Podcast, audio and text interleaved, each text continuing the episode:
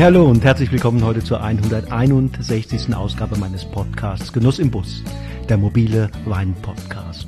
Mein Name ist Wolfgang Staud und immer lade ich dich ein, mich auf meinen Reisen in die Welt des Weines zu begleiten und dabei zu sein, wenn ich mich mit interessanten Typen der Wein- und Winzerszene treffe. Die heutige Episode ist die 13. im Rahmen meiner Interviewserie zum Weinjahrgang 2023. Diesmal spreche ich mit Jonas Dostert, dem es seit ein paar Jahren gelingt, die Obermosel auf die Landkarte des deutschen Weins zu holen. Wie er wohl in diesem witterungsbedingt nicht ganz einfachen Jahr mit dem Elbling, eine der ältesten in Europa kultivierten weißen Rebsorten, klargekommen ist? Wenngleich diese frühreifende Varietät keine großen Ansprüche an den Standort stellt, verlangt sie dennoch sehr, sehr große Aufmerksamkeit beim Pflanzenschutz, da die dünnhäutigen Trauben Oidium und auch Peronospora gefährdet sind. Zudem muss beim Elbling darauf geachtet werden, dass die Erträge nicht ins Kraut schießen, was doch schon mal passiert, wenn die Anlagen nicht richtig eingestellt sind und beste Witterungsverhältnisse zur Zeit der Blüte herrschen. Von Jonas will ich wissen, wie er all das im Weinjahrgang 2023 gemanagt und welche Qualitäten er nun im Keller liegen hat. Gesorgt ist also für ein spannendes Gespräch. Seid gespannt, welches Bild Jonas vom Jahrgang 2023 zeichnet und welche Learnings er für die Zukunft generiert. Freut euch auf eine spannende Podcast-Episode, freut euch auf Jonas Dostert. Los geht's!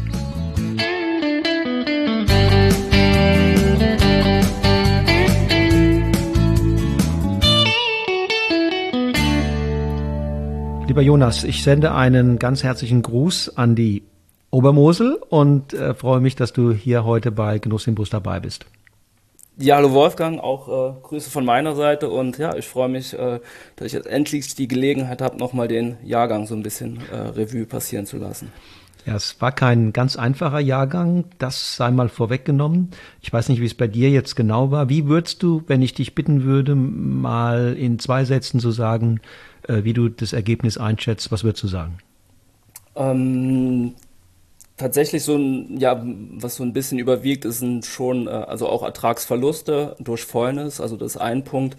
Ähm, aber dann andererseits, äh, also den Blick jetzt ein bisschen nach vorne gerichtet, ähm, auch sehr erkenntnisreich, weil sehr, sehr viel zusammenkam. Ähm, aber das besprechen wir ja dann im Detail. Okay, also zufrieden oder eher unzufrieden? Ähm, anfangs ein bisschen unzufrieden, dadurch, dass die, die Fäulnis sich halt rasant entwickelt hat, aber jetzt auch mit einer gewissen Di Distanz oder auch die Überlegung, die man gemacht hat, auf jeden Fall ähm, versöhnlich, ja, so mhm. würde ich es benennen. Äh, denk mal zurück, wie ging's los? Gab es da Altlasten noch des, des Vorjahres, die man mitgeschleppt hat äh, in, das, in, den, in das Jahr 2023? Und wie verliefen dann so die ersten Monate, ähm, die ersten Wochen bis dann vielleicht äh, der Tag oder die Stunden des Austriebs äh, auf der Agenda standen? Ja, tatsächlich ähm, gab es einige Anlagen, die bei mir im letzten Jahr extrem ähm, ja, geschwächt waren durch die ähm, anhaltende Trockenheit. Also da gab es teilweise Parzellen, die im August dann schon auch ähm, einiges an, an Laub haben fallen lassen. Und da hat man teilweise beobachtet, ähm, dass die, ähm, der Fruchtansatz sehr, sehr gering ist. Also teilweise war dann auch nur ein Träubchen pro Trieb dran. Und dann in der weiteren Konsequenz darüber, ähm, dass es halt doch sehr regenreich wurde, weil es mit Sicherheit ein Faktor, das ist also dann jetzt so aus dem Spätsommer des letzten Jahres, wo dann der Gescheinsansatz für das neue Jahr ja bestimmt wird.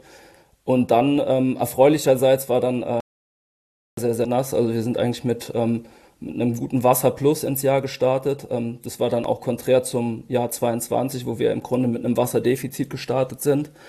Ähm, von daher sah das eigentlich ganz gut aus. Ähm, auch mein Vorhaben, mal nochmal einer Begrünung eine Chance zu geben, die halt auch in 22 komplett vertrocknet ist.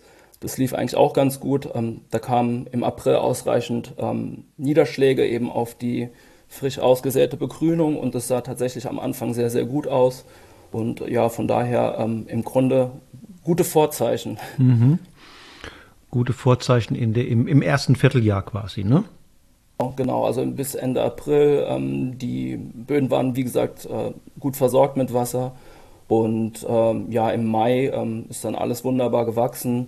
Und äh, ja, es war ein gezügeltes Wachstum, also so, dass man hinterhergekommen ist. Wir hatten jetzt nicht ganz die, naja, die, die heißen äh, Maitage, wie wir, wie wir ähm, 22 dann auch hatten oder auch äh, 1920 war es ein bisschen ähnlich, dass man halt im Grunde so ein bisschen getrieben ist. Ähm, und äh, das war ein sehr angenehmes, gezügeltes Wachstum, weil das Wasser zwar da war, aber die Temperaturen noch nicht ganz so hoch. Und also man, ähm, ich bin gut hinterher also da keinen kein, ähm, Stress von Anfang an gehabt. Das kann manchmal so ein ähm, einen ja auch ein bisschen schleifen, wenn man äh, sozusagen der Arbeit von Anfang an nicht Herr wird. Und das mhm. hat aber dieses Jahr wunderbar geklappt. Und ähm, ja, zum Ende des Mai, beziehungsweise im Juni, da hat man schon ein bisschen mit der Trockenheit wieder zu kämpfen gehabt, weil dann äh, doch der Mai und Juni relativ trocken waren. Und äh, die eingesäte Begrünung, ähm, da hat man auch schon gesehen, oder da kommt auch nicht alles und da sind dann eher die, die Pflanzenarten, die ähm, vielleicht ähm, ja eher mit Trockenheit auskommen, die sich dann etabliert haben, aber die haben es am Ende leider auch nicht mehr geschafft. Okay, ähm, der Austrieb war wann bei euch oder bei in deinen Lagen? Das war plus minus der äh, 20. April, ähm, jetzt so im Durchschnitt bei den mittleren Lagen, andere vielleicht ein bisschen früher, Chardonnay halt auch ein bisschen früher. Und es war ein sehr, ähm, ja, ein stetiger äh, Austrieb, also jetzt nicht explosionsartig, weil der April dann doch irgendwo auch kühlere Temperaturen hatten. Wir hatten dann auch nochmal, ähm, ja, wenigstens in der Prognose auch ähm, Frostereignis gehabt, äh, Ende, Ende April war das, aber das ähm, ging dann klimpflich aus. Mhm. Ähm, vielleicht ganz, ganz leichte ähm, Frostschäden bei Chardonnay, wo dann ähm, der Austrieb erfolgt, aber man sieht mhm. so ein mhm. bisschen so einen Kümmer, Kümmerwuchs, mhm. ähm, der mhm. dann an manchen äh, Trieben auftrat, auch nur. Da war dann unter Umständen einfach das Gras ein bisschen zu hoch. Aber ansonsten kann man äh, wirklich sagen, wieder mal Glück gehabt. Okay. Also die erste auch, Hürde genommen. Auch später nicht im Mai, bei den Eisheiligen ging es auch glimpflich ab. Nee, ne? genau, die waren auch äh, sehr äh, ja, friedlich dieses Jahr. okay, also doch, also bis dahin immer noch alles auf der, auf der, guten, äh, auf der guten Spur. Ähm, genau. Dann die, die Blüte, das war im Juni oder wann? Genau, die war Mitte Juni. Ähm, da war auf jeden Fall ähm, noch ausreichend Wasser im Boden vorhanden. Die Trockenheit war halt lediglich für die Begrünung dann ähm, zu, zu heftig, ähm, dass die einfach dann auch vertrocknet ist. Aber man hat eben gesehen, dass in den tiefen, tieferen Bodenschichten ausreichend Wasser vorhanden war. Äh, und ähm, in der Blütephase war, waren optimale Bedingungen. Also wir hatten ähm, so zwischen 27 bis 30 Grad permanent, äh, also perfekte Blütebedingungen. Und äh, ja, da hätte man im Grunde auch schon ahnen können, dass so eine fette Blüte vielleicht hinten raus irgendwo Probleme äh, bereitet. Aber ja, gerne. Erstmal freut man sich, ne? Ja, genau, absolut. Ähm, wobei im Grunde gerade jetzt äh, bei Elbling, der dann doch ähm, eine sehr kompakte Traubenstruktur hat, freut man sich vielleicht auch, wenn es äh, mhm, verrieselt, verrieselt ne? wenn es mm, mm. kleinbäriger ist. Aber dieses Jahr war die die Befruchtungsrate äh, extrem hoch. Ähm, ja. Und wie war in der Zeit der Druck, vom, der vom echten oder falschen Mehltau ausging? Äh, da hatten wir tatsächlich Glück gehabt. Es gab äh, so um Fronleichnam äh, gab es ein Regenereignis so an der Mittelmosel, also wo ordentlich Regen runterkam. Der ist glücklicherweise so ein bisschen an uns vorbeigezogen. Ähm, das ist manchmal, je nachdem, wenn der so Richtung über Luxemburg hinweg Richtung ähm, Belgien sich äh, verbreitet, dann stößt er manchmal irgendwo so in der Mittelmosel nochmal ähm, auf die Mosel in dem Bereich. Und da hatten wir Glück gehabt, weil äh, von da gab es dann die ersten Meldungen mit äh, heftigem Gescheinsperro. Also im Grunde ähm, das der, ja, dahingehend der schlechteste Start, den man sich denken kann, dass man halt schon mit infizierten Trauben äh, in die Blüte geht. Und ähm, da soll es teilweise offenbar heftig gewesen sein. Wir hatten Glück gehabt, ich habe vereinzelt äh, eher dann durch Morgentau oder so ähm, auch Gescheinsperre gefunden, auch nur in einer Anlage. Ähm, ansonsten hatten wir bis, da, ja, bis dahin auch Glück gehabt, dass halt manche Starkregenereignisse dann ausgeblieben sind. Weil das Potenzial war in jedem Fall auch da. Also ganz in Ruhe kann man ja den Weinberg dann doch nicht lassen in der Zeit. Ähm, ist sicherlich Pflanzenschutz definitiv ein Thema. Äh, kann man auch mit, mit äh, Laubwandmanagement und da ein Stück weit den Gefahren begegnen? In jedem Fall. Also ich hatte äh, in 21 ähm, ja einen ganzen Batzen an Lehrgeld zu bezahlen und äh, Ähm, deswegen bin ich gerade bei den Laubarbeiten, ähm, wenn man jetzt ähm, ja eben die eher die, die Kontaktmittel einsetzt, also dann Kupfer gegen, ähm, gegen Peronospora, dass dann eben die anderen Arbeiten, auf die man Einfluss hat, dass man die halt eben entsprechend durchführt und ähm, da war auf jeden Fall in 21 waren es dann eher noch Verdichtungen, die ich dann hatte in der Laubwand.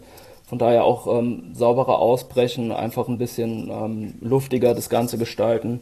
Äh, da hat man auf jeden Fall eine Maßnahme.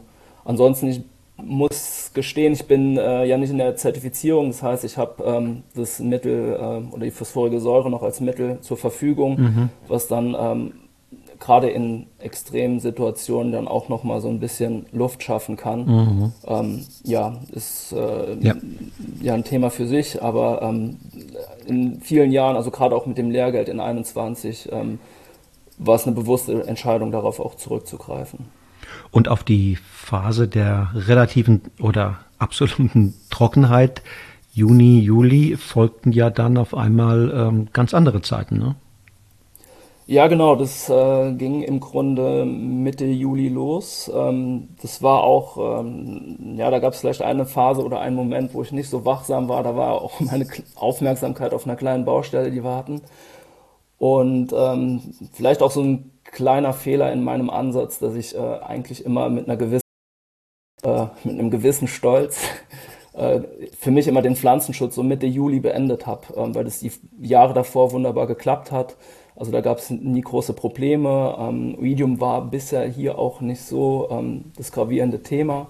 Ähm, ich hatte mich tatsächlich auch noch ein bisschen über ähm, ja, weiße Weinberge geärgert, dadurch, dass halt ähm, ich den Schwefel ähm, ja, konstant ausbringe und die Weinberge im Grunde damit versorgt waren.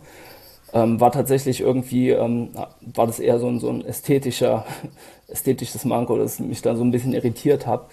Und ähm, da war ich mir vielleicht in dem Moment ein bisschen zu sicher, habe Oidium einfach auch unterschätzt, weil ähm, ja, ich der Auffassung war, dass genug Belag auf den Blättern ist. Mhm. Aber ähm, dann hat sich halt irgendwann schnell äh, gezeigt, dass Oidium in diesem Jahr sehr, sehr ähm, extrem war, also in der Form, wie ich das hier auch noch nicht gesehen habe.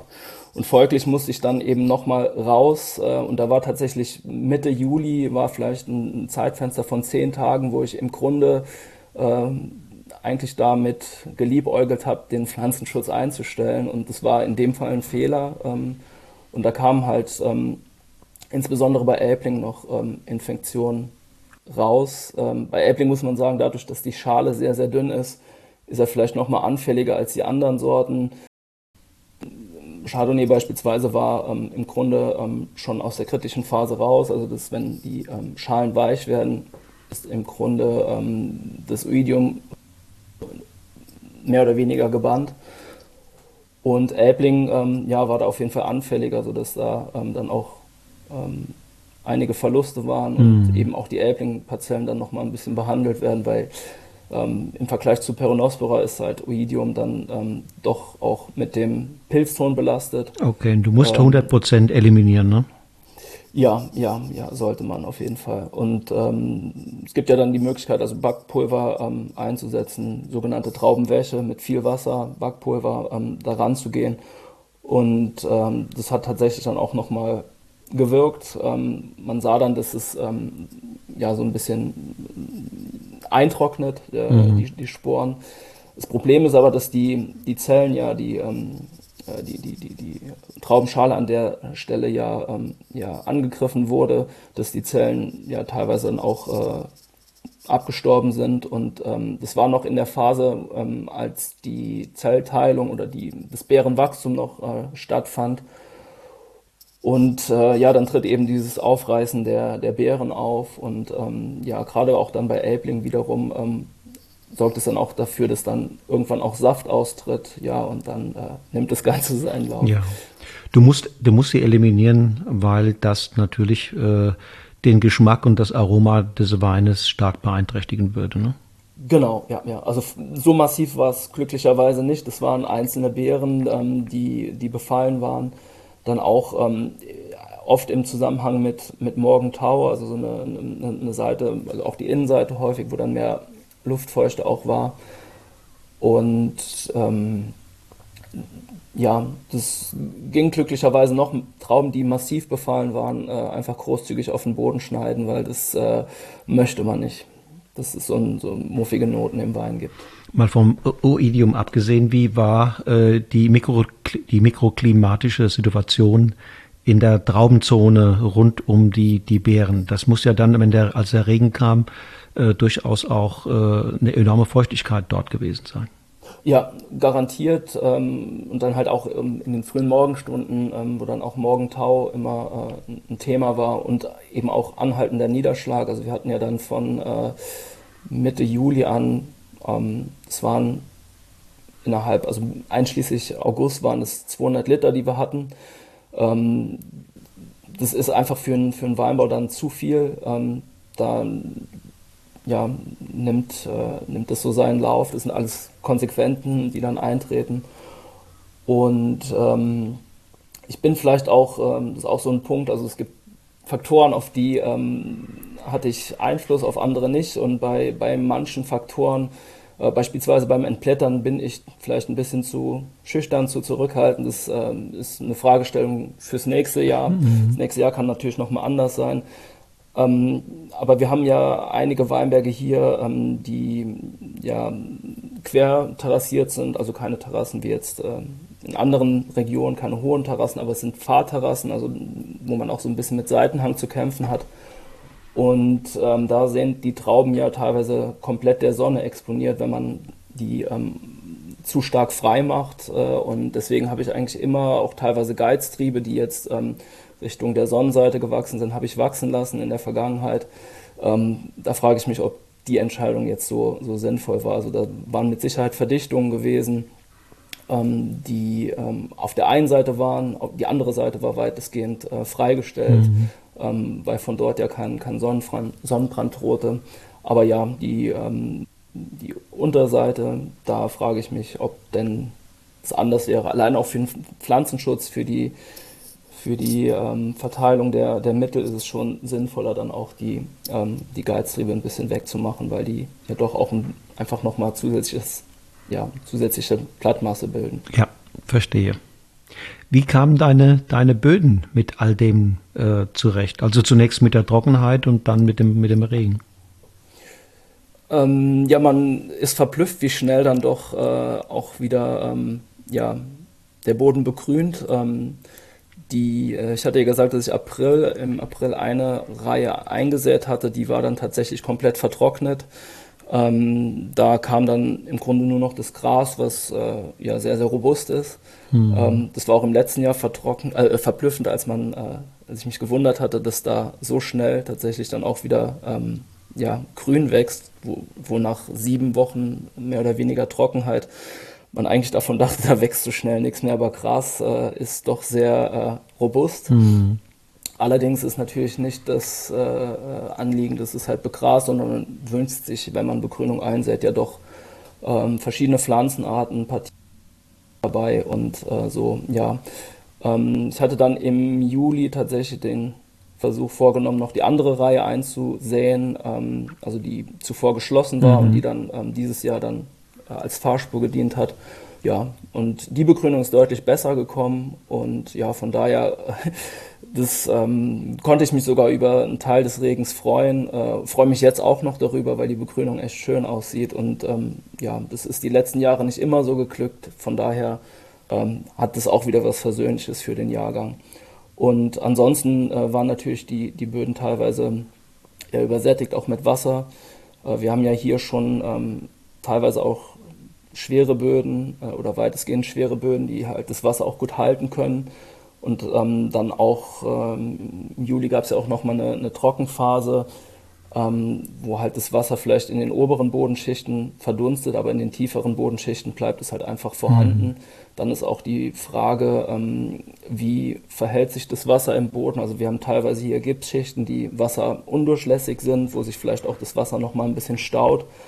Und da waren auf jeden Fall auch Weinberge, ähm, die ähm, da einfach viel mehr Wasser zur Verfügung hatten und es dann auch irgendwo ähm, umgewandelt haben. Und äh, Verstehe. Äh, auch wieder mhm. in so einem Extremjahr lernt man halt auch die Weinberge wieder kennen. Das kann man wieder äh, auf der Habenseite, Habenseite verbuchen, ja. Mhm. Genau, ja. Mhm. Lass uns die finale Phase ähm, anschauen.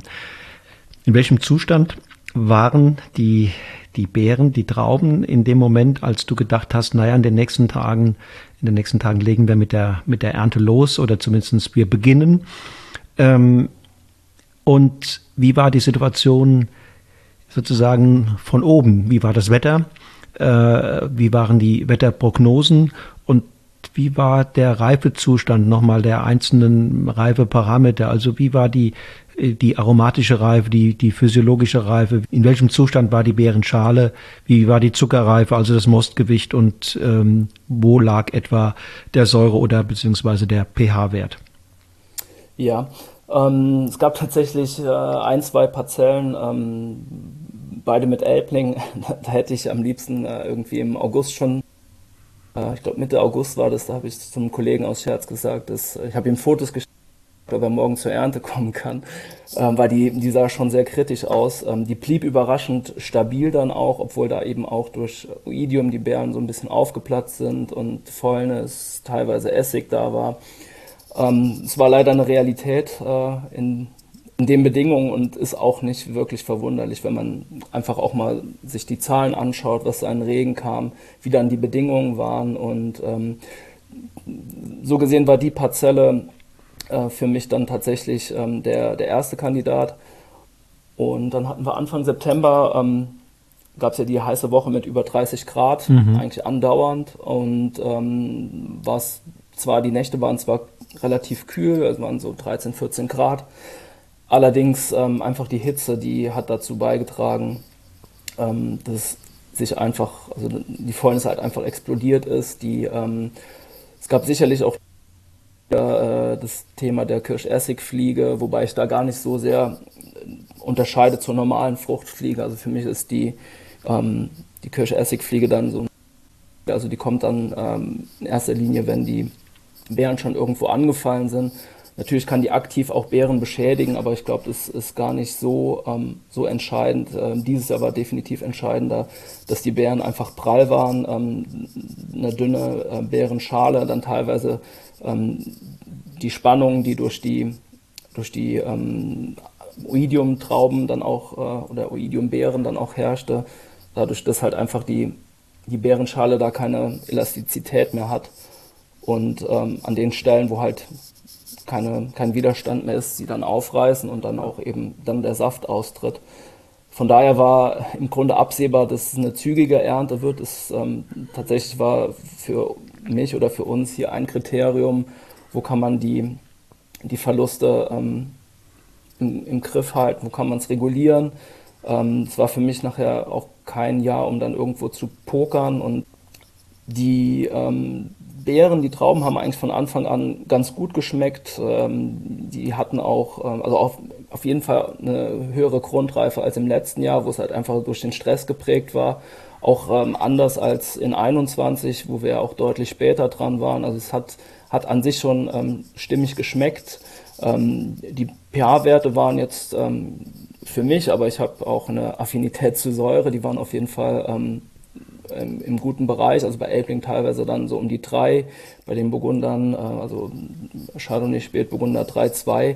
Ähm, aber das waren tatsächlich nicht so sehr die Kriterien jetzt für uns in dem Fall, sondern es ging halt einfach darum, wie, ähm, was ist die, die sinnvolle Reihenfolge, um halt die Verluste ähm, klein In Grenzen zu halten. ja. Mhm. Genau, bei Elbling sind es, also da sind es teilweise 60, 70 Prozent Verlust gewesen. Und bei den Burgundern naja, 2030, da ging es noch, aber es war eben auch die, die bewusste Entscheidung, dann ähm, ja, zeitig zu lesen. Dadurch, dass die teilweise schon so erheblich bei den Elblingen waren, ähm, das war für mich dann genug gepokert. Also da bin in so Situationen bin ich dann auch realistisch, weil man, man hätte auch ähm, in unserem Fall dann auch nichts dazu gewinnen können. Also die, das Mehr an Reife wäre dann ähm, auf Kosten ähm, ja, des Weins der Menge gegangen und äh, auch nicht mit dem Nichtwissen darüber, wie sich Weinberge in so einem Jahr verhalten. Also man mhm. versucht ja immer irgendwie so eine Analogie zum anderen Jahrgang herzustellen. Nur ich glaube, jedes Jahr ist in, in seiner darüber, dass halt so viele Faktoren da eine Rolle spielen. Also im Grunde hängt ähm, die, äh, die Ernte, hängt, wir hatten es ja vorhin mit den, mit den ähm, Blütebedingungen und dann aber auch mit den, ähm, mit den Wasservorräten über den Winter. Also es hängt alles mit allem zusammen. Und ähm, da versuche ich, also dann ist dann auch eher so ein bisschen rangehen. Ähm, ich schaue dann gar nicht mehr ähm, oder ich zock dann auch nicht. Das ist mhm. dann mhm. für mich mit den Verlusten, die auch in den Vorjahren eingefahren wurden, ist es dann für mich dann zu riskant. Vielleicht ja. kommt irgendwann ein Jahr, wo ich da äh, risikobereiter bin, aber ja. Ja, verstehe. Du sagst ja, die aromatische Reife war eigentlich ganz okay. Ne? Die Trauben haben gut geschmeckt. Ja. Ähm, die Zuckerreife, das höre ich raus. Äh, Mostgewicht war jetzt nicht besonders hoch. Da hätte man vielleicht durch weiteres Zocken ne, noch ein bisschen mehr äh, erreichen können. Aber manchmal ist ja auch, kommt es da zu einem gewissen Reifestillstand, dass weiteres Zuwarten gar nicht mehr so viel bringt.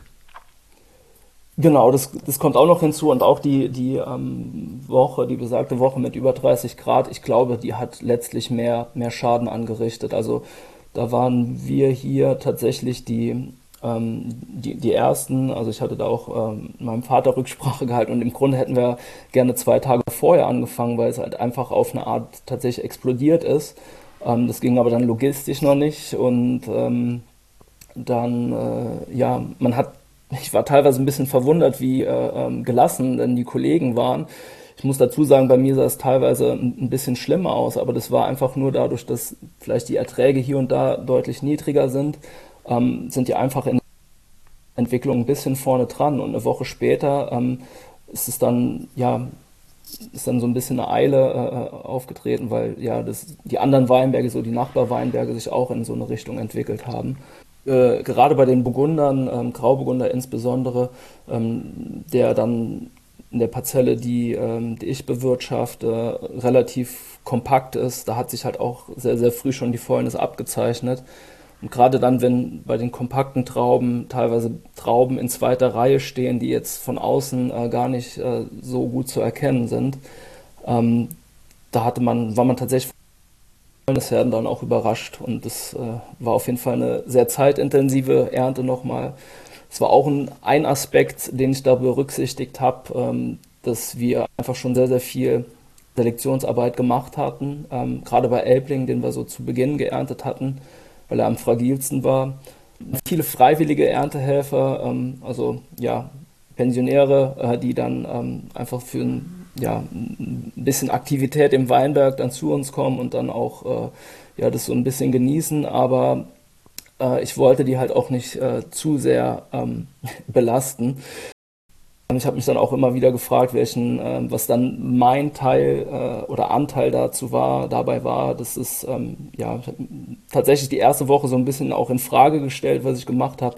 Aber als ich gesehen habe, auch in, aus Gesprächen mit, ähm, mit anderen Kollegen aus anderen Regionen, das war dann doch, ähm, hat auf jeden Fall etwas.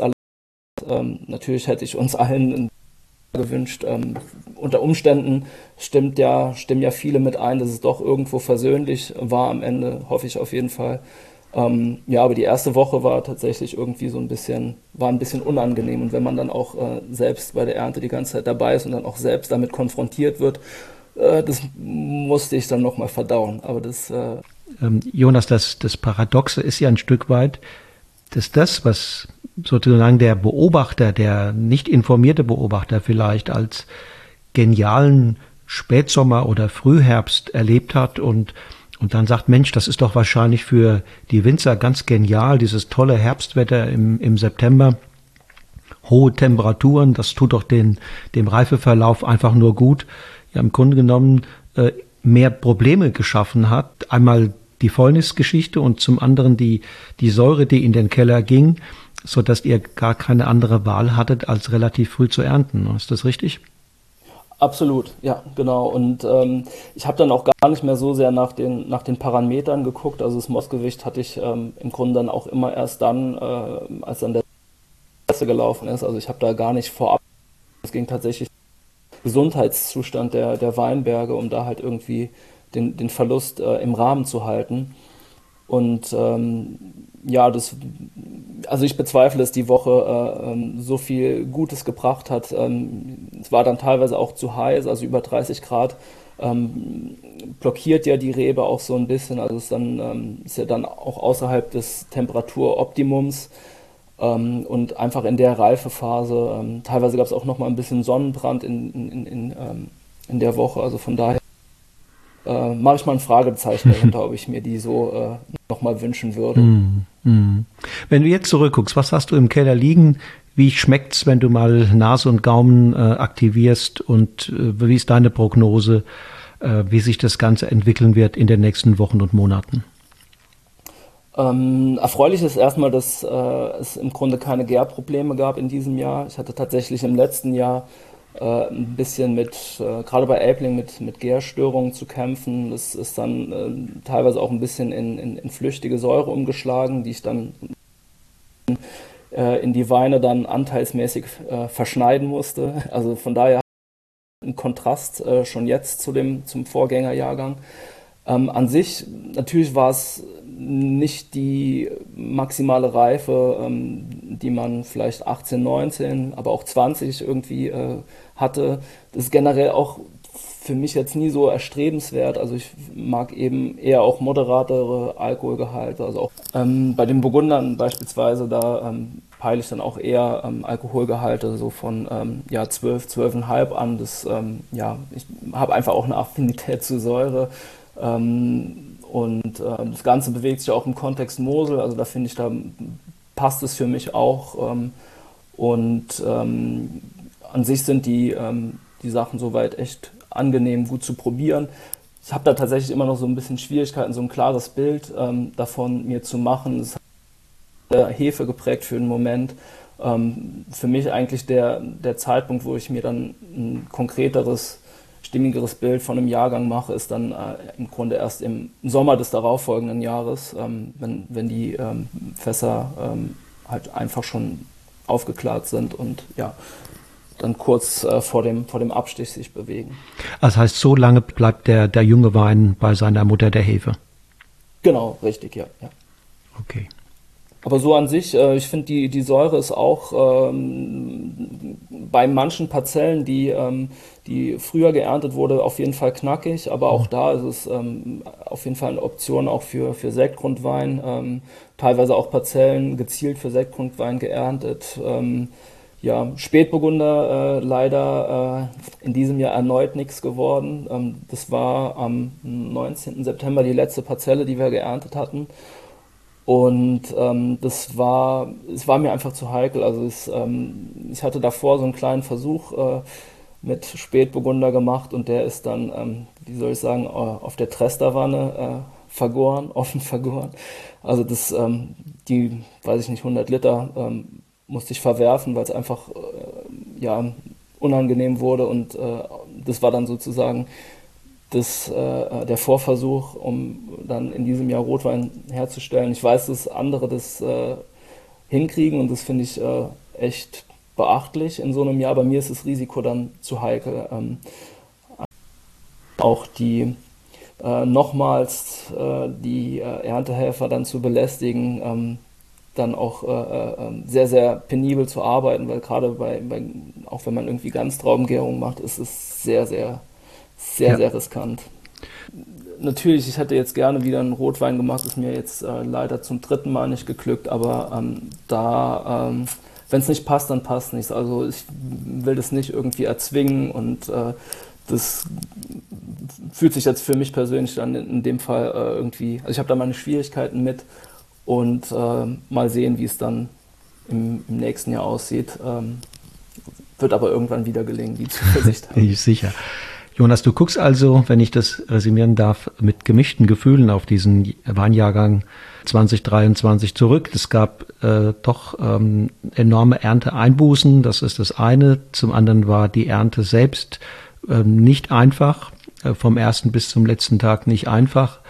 Äh, das, was dann reingekommen ist, was du abgefüllt, was vergoren ist, äh, ist gut durchgegoren, schnell durchgegoren und ja, du harrst jetzt der Dinge bis ins nächste Jahr, um dann vielleicht auch die Dinge noch ein bisschen präziser einschätzen zu können. Ne? absolut. Also das, ähm, ja, ich, das habe ich äh, in, in diesem Jahr auch nochmal gemerkt, also was halt wichtig ist, dass man die einzelnen Phasen für sich dokumentiert.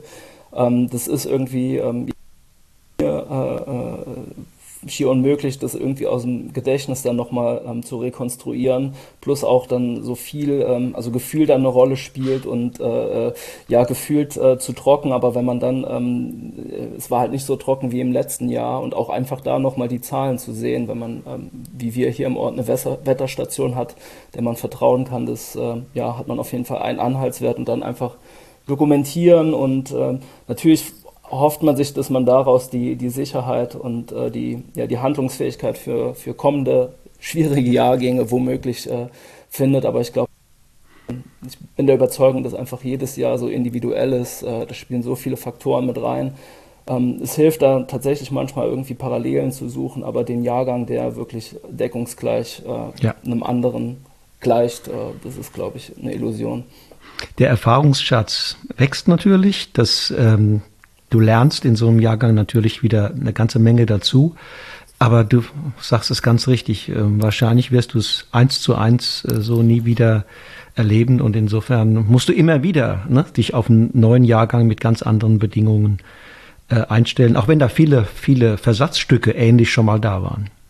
Ja, absolut. Und äh, ich weiß auch, dass es jetzt noch nicht das volle äh, Spektrum des Möglichen ist. Also ich will es nicht herbeibeschwören, aber ähm, also Frost, gut, in, in 2017, aber da ähm, waren bei mir die Weinberge noch sehr jung äh, und äh, Hagel ähm, in der Form noch nicht. Und ähm, ich ja. bin mir bewusst, dass es in so einem Winzerleben, äh, man sagt ja manchmal 30 Jahrgänge hat man zur Verfügung, dass das vielleicht irgendwann mal Realität wird. Aber mhm. wir, wir reden nicht drüber. Wenn du mal noch für, einen, für den letzten Satz ähm, über den Tellerrand hinaus guckst, was hast du so aufgeschnappt von, von deinen Kollegen? Wie haben die es erlebt? Äh, Richtung Mosel, Terrassenmosel, ähm, da war es relativ ähnlich. Äh, man hat teilweise so ein bisschen, also es gab noch nicht die Gelegenheit, jetzt in, in vielleicht auch einem persönlicheren Gespräch dann äh, darüber zu sprechen. Dann kommen jetzt äh, zeitnah Veranstaltungen, wo es auf jeden Fall geht. Aber ich glaube, der Gesamteindruck ähm, oder das äh, Jahr war dann doch sehr, sehr ähnlich. Es waren ja doch sehr große Regenfronten, die dann ähm, ja, von Südwesten dann irgendwie äh, reingekommen sind und äh, da haben eigentlich alle irgendwo dann zu viel Regen auch gehabt. Also ich äh, mit Sicherheit gibt es die eine oder andere Ausnahme, ähm, wo sich einige dann doch ähm, also sehr über das Jahr gefreut haben, aber äh, ich glaube, tendenziell werden viele sagen, zu viel Regen. Und äh, natürlich halt auch einige Kollegen, die es dann wieder ähm, mit dem Hagel hatten. Mhm. Ja, ähm, in jedem Fall wieder ein, schwieriges Jahr und ich bin guter Dinge. Jonas, das klingt gut. Klingt gut. Ähm, lass uns gemeinsam äh, positiv in die Zukunft gucken. Ähm, ich drücke dir die Daumen und bin selbst auch gespannt, äh, die, die ersten deiner 23er zu probieren, egal ob äh, noch im, im Fass auf der Hefe oder dann später in der, in der Flasche. Äh, wir werden uns sehen und ähm, bis dahin wünsche ich dir alles gut und danke dir nochmal herzlich, dass du heute hier bei Genuss im Bus dabei bist. Sehr gerne, vielen Dank und äh, ja, immer herzlich willkommen. Mach's gut. Tschüss. Ebenso, danke. So, ihr Lieben, das war die 161. Ausgabe meines Podcasts Genuss im Bus, der mobile Wein-Podcast.